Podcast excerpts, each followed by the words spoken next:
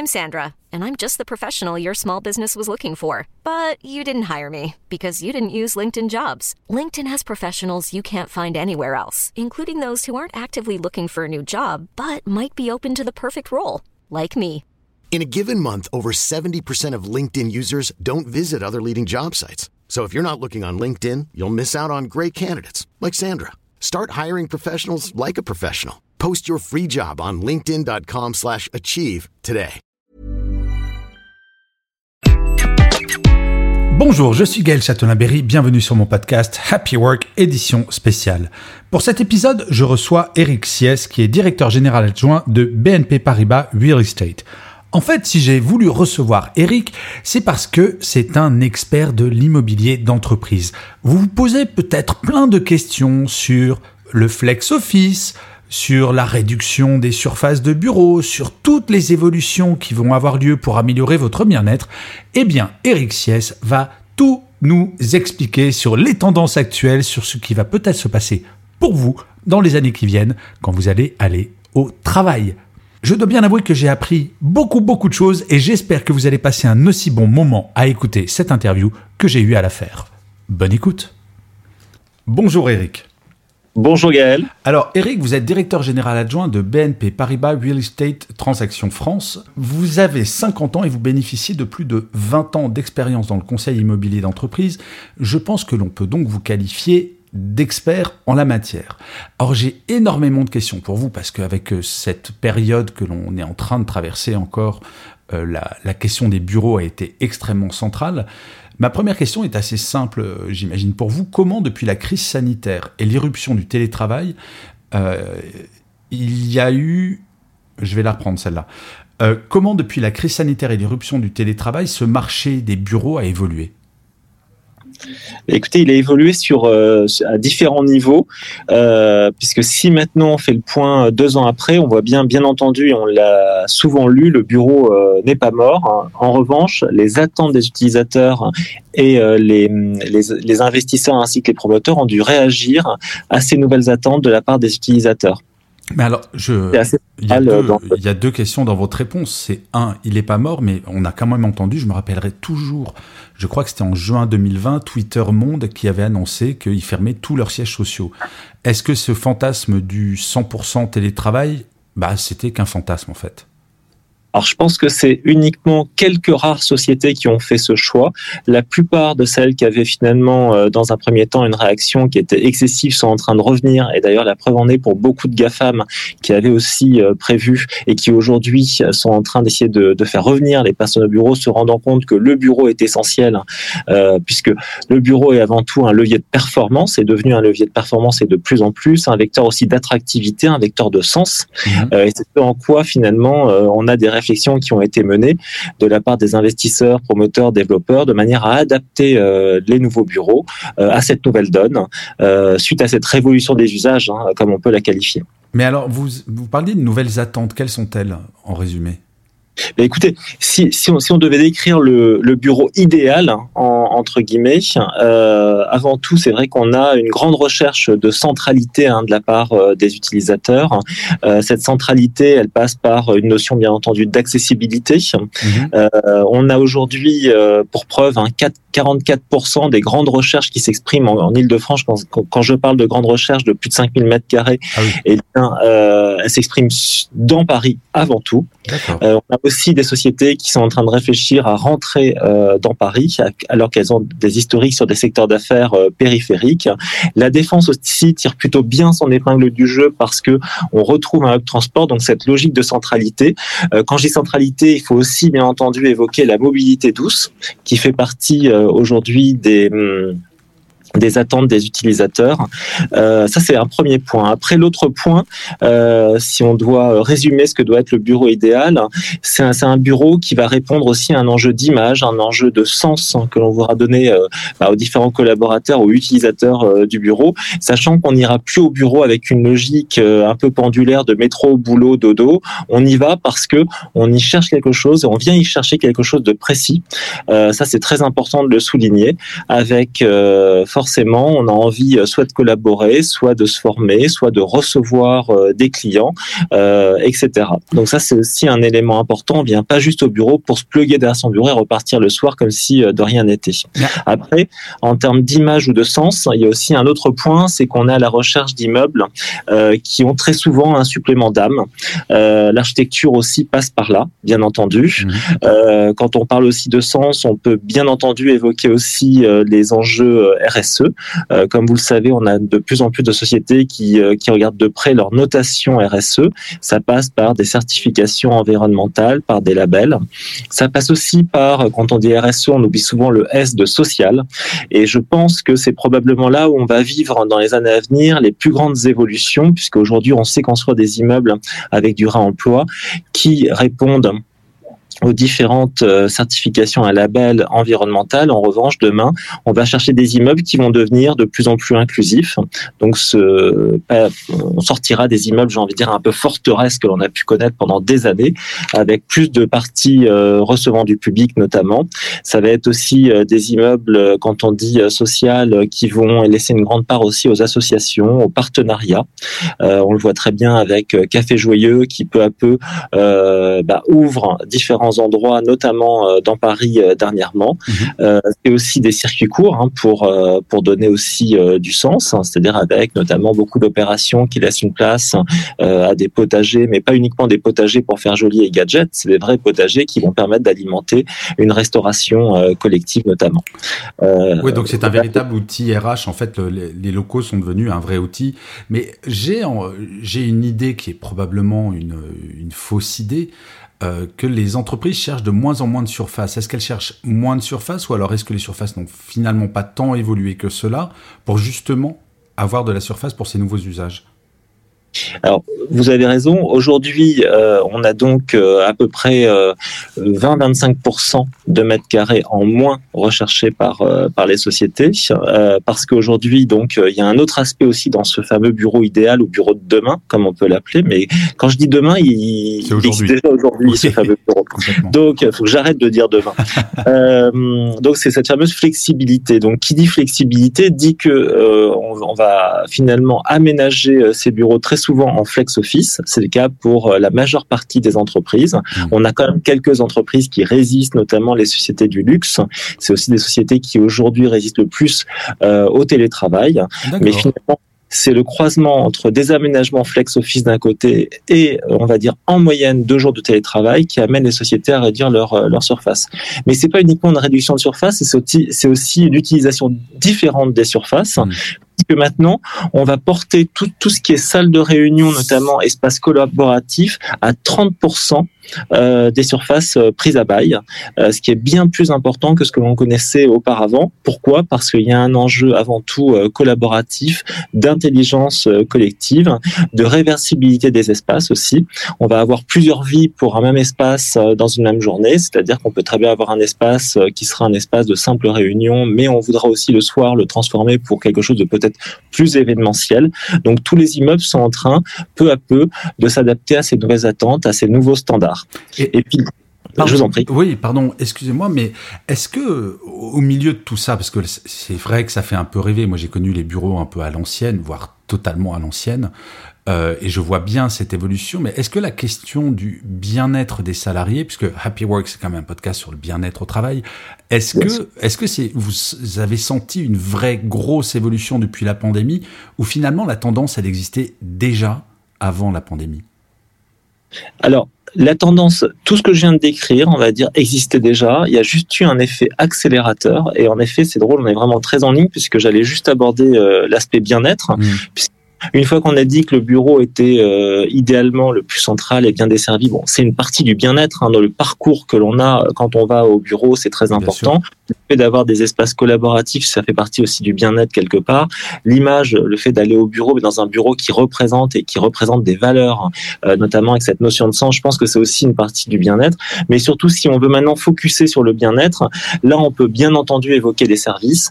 On a de plus en plus des meubles euh, de bureaux qui laissent une large part au service. Ça peut euh, représenter jusqu'à 20% des surfaces d'un bâtiment. Et à l'intérieur de ces services, on va bien entendu découvrir différents lieux de, restauration, des lieux de restauration qui peuvent évoluer aussi à travers à travers le temps. Ça va être aussi beaucoup plus d'espace extérieur puisque tout comme on l'a vécu hein, durant la pandémie en résidentiel, eh bien c'est identique en bureau. On va essayer de trouver des espaces différents à l'extérieur, mais pas uniquement des espaces de pause, c'est aussi des espaces dits de travail avec euh, du mobilier connecté. Euh, il faut savoir qu'on a des utilisateurs qui sont de plus en plus nomades, hein, qui euh, acceptent moins d'être au même endroit toute une journée durant, mais qui vont vivre une, une véritable expérience, on va dire, au bureau, en allant d'un bureau classique à un espace plus informel, à une salle de réunion, à un espace extérieur que sais-je. Euh, dans le bien-être, je pense aussi ce qui en fait partie, c'est de gommer certains irritants. Je crois qu'on l'a tous vécu, hein, c'est euh, d'avoir une salle de réunion où on passe bientôt plus de temps à faire en sorte que la projection se passe bien que de commencer la réunion. Et ça, c'est du vécu, je crois, pour tout le monde. Et là, on va avoir des immeubles, bien entendu, euh, de plus en plus connectables, du moins connectés plutôt, digitaux. Ça, c'est très très important. Et pour ça, il y a donc des labels qui sont sortis, et notamment, on peut citer le fameux fameux label Wirescore. Euh, c'est aussi euh, le fait d'avoir euh, des applis sur votre portable qui peuvent vous permettre de gérer au mieux votre quotidien entre la climatisation, entre bah, finalement que ce soit la climatisation ou d'autres aspects, voir aussi si il y a un peu de queue dans la partie restauration, ou choisir ou précommander votre plat et, mmh. et la liste est très très longue. Euh, ensuite, tout ça participe bien entendu euh, à l'expérience utilisateur euh, et au bien-être de l'utilisateur. Vous l'avez compris, je pense que le bureau aujourd'hui, il est clairement en concurrence et il n'est pas du tout battu par le télétravail. On le voit régulièrement chez nos clients. On a beaucoup de personnes qui refusent d'ailleurs certains jours de télétravail et préfèrent venir au bureau parce qu'on a un confort aujourd'hui fourni tant en termes de localisation que de qualité d'immeuble ou de services hein, qui a vraiment euh, fait un bond en avant. Donc, là, je parlais d'un accélérateur lié à cette période mmh. euh, euh, de crise sanitaire. Mais ce qui est fou, c'est qu'en fait, quand je vous entends parler, j'ai l'impression de d'entendre parler les fondateurs de Google, donc ça remonte à longtemps quand même, la fondation de Google. Je suis très flatté là. Je suis non, très non, mais qui disait. Heureusement, c'est que je ne suis pas fini parce que je vais rougir bientôt. non, mais qui disait euh, le bureau, ça doit être mieux qu'à la maison. C'est ce que vous dites en fait. Ah, mais c'est totalement cela. Et c'est pour ça que ces grands GAFAM aujourd'hui sont en train de revenir hein, d'une première impression qui était oui, tout le monde pourra être à la maison. Bien non, tout le monde ne pourra pas être à la maison. Et on le voit bien puisque, comme vous vous en doutez, hein, on, traite euh, des clients euh, dans tout domaine d'activité, de toute surface. Et on voit bien à quel point ils sont et ils restent attachés à un espace de bureau. Euh, voilà, hormis vraiment quelques rares exceptions. Mais je pense que euh, voilà, on n'est on est même pas dans une logique du 80-20 du tout. Hein, c'est vraiment l'exception. D'accord. Et est-ce que parce que quand on entend tous ces services, euh, bon, il y a des gros investissements. Ça c'est, euh, j'imagine que vous ne travaillez pas gratuitement, mais c'est pas la question. La question c'est est-ce qu'il faut forcément un immeuble nouveau ou il y a de la réhabilitation également?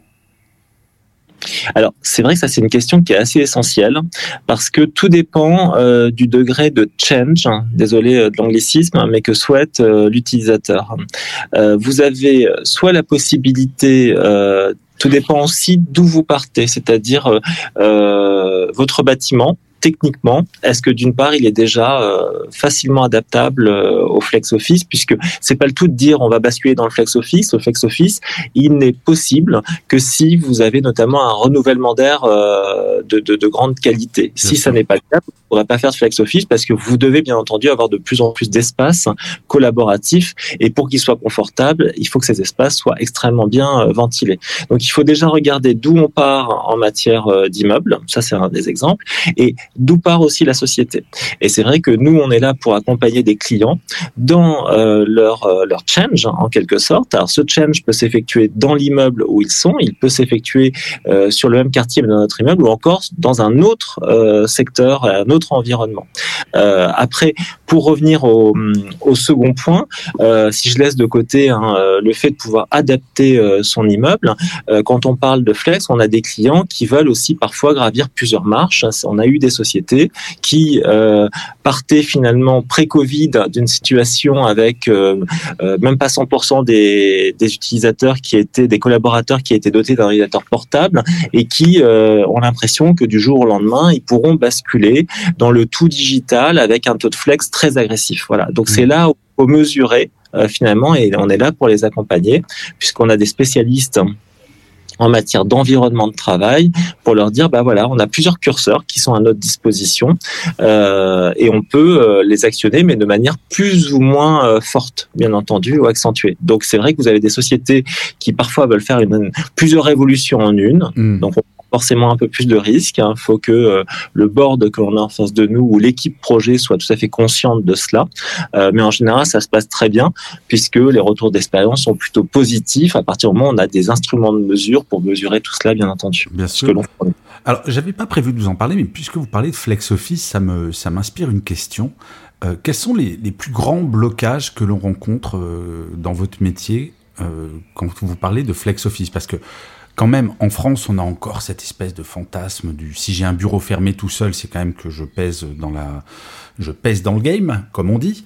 Euh, quels sont les blocages, mis à part le côté statutaire du bureau fermé, pour le flex office et comment vous les levez? Comment vous arrivez à convaincre quelqu'un qui n'est pas vraiment convaincu sur le flex office? Les trois, quatre arguments, j'imagine que vous en avez toute une liste je vais vous dire, euh, moi je pense que meilleur argument, on, a plusieurs manières euh, d'opérer, mais ce que l'on fait très souvent, c'est aussi euh, la learning expedition, comme on l'appelle, et le fait déjà d'emmener des personnes, visiter des sociétés diverses, ou voir des sociétés qui sont dans le même domaine d'activité, et avoir un témoignage de ce que le flex office leur a apporté. Euh, donc ça, ça c'est le premier point. L'autre point aussi, euh, il peut être aussi financier, c'est-à-dire que vous avez des sociétés qui aujourd'hui, et c'est ce qui explique aussi cet engouement pour euh, pour Paris intramuros, hein, ou voire même pour la défense, c'est la capacité à s'inscrire aussi dans un environnement où le loyer en prix mètre carré est plus élevé, mais passe par une réduction de la surface. Donc là, c'est d'expliquer, bah voilà, soit on peut rester avec un bureau par personne affecté, etc. Soit on a capacité à améliorer son environnement au quotidien, soit dans un immeuble qui sera plus performant, soit dans un secteur d'affaires qui sera avec un loyer euh, plus élevé, mais parce que à la clé on aura une réduction de surface. Et puis le dernier point, c'est aussi d'expliquer que de plus en plus on va avoir quand même un nomadisme et un accompagnement bien entendu technique. On le voit avec nos iPhones, nos iPads. Mmh nos, laptops qui sont de plus en plus légers, où c'est de plus en plus facile de euh, la technique nous nous apporte aussi bien entendu euh, euh son aide. Donc euh, voilà, je pense que c'est trois arguments ou trois manières de faire qui sont assez différentes et souvent on a aussi des ateliers qui sont menés auprès auprès de de nos clients utilisateurs. Donc on sélectionne un échantillon et ces ateliers justement c'est là où on identifie quels sont les freins parce qu'ils peuvent être un peu différents aussi d'une société à l'autre. Bien sûr. Alors, euh, j'ai quand même l'impression, parce que le flex office très clairement est, identifié comme une énorme tendance, euh, j'ai quand même l'impression que les comités exécutifs vont mettre en place des flex office, du flex office pour tout le monde, sauf pour eux. Est-ce que vous me confirmez qu'il y a quand même un petit côté on est au comité exécutif, on va quand même pas se mettre en flex office? Ou est-ce que vous commencez à avoir des dirigeants qui disent bah le flex office c'est pour moi aussi?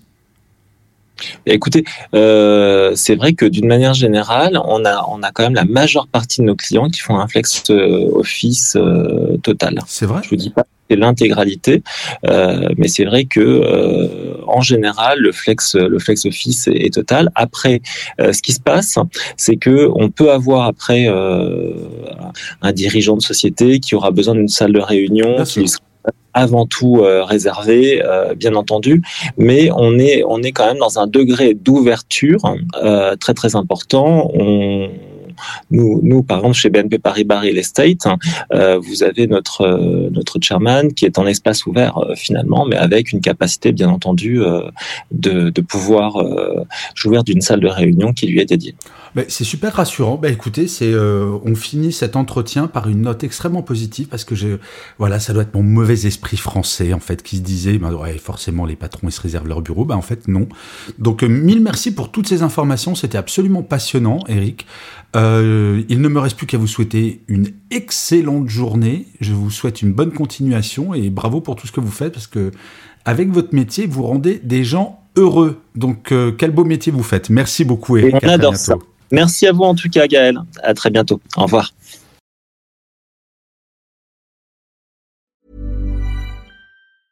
Even when we're on a budget, we still deserve nice things.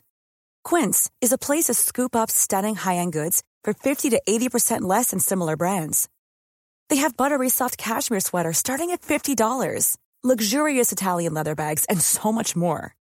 Plus, Quince only works with factories that use safe, ethical, and responsible manufacturing. Get the high-end goods you'll love without the high price tag with Quince. Go to quince.com/style for free shipping and 365-day returns.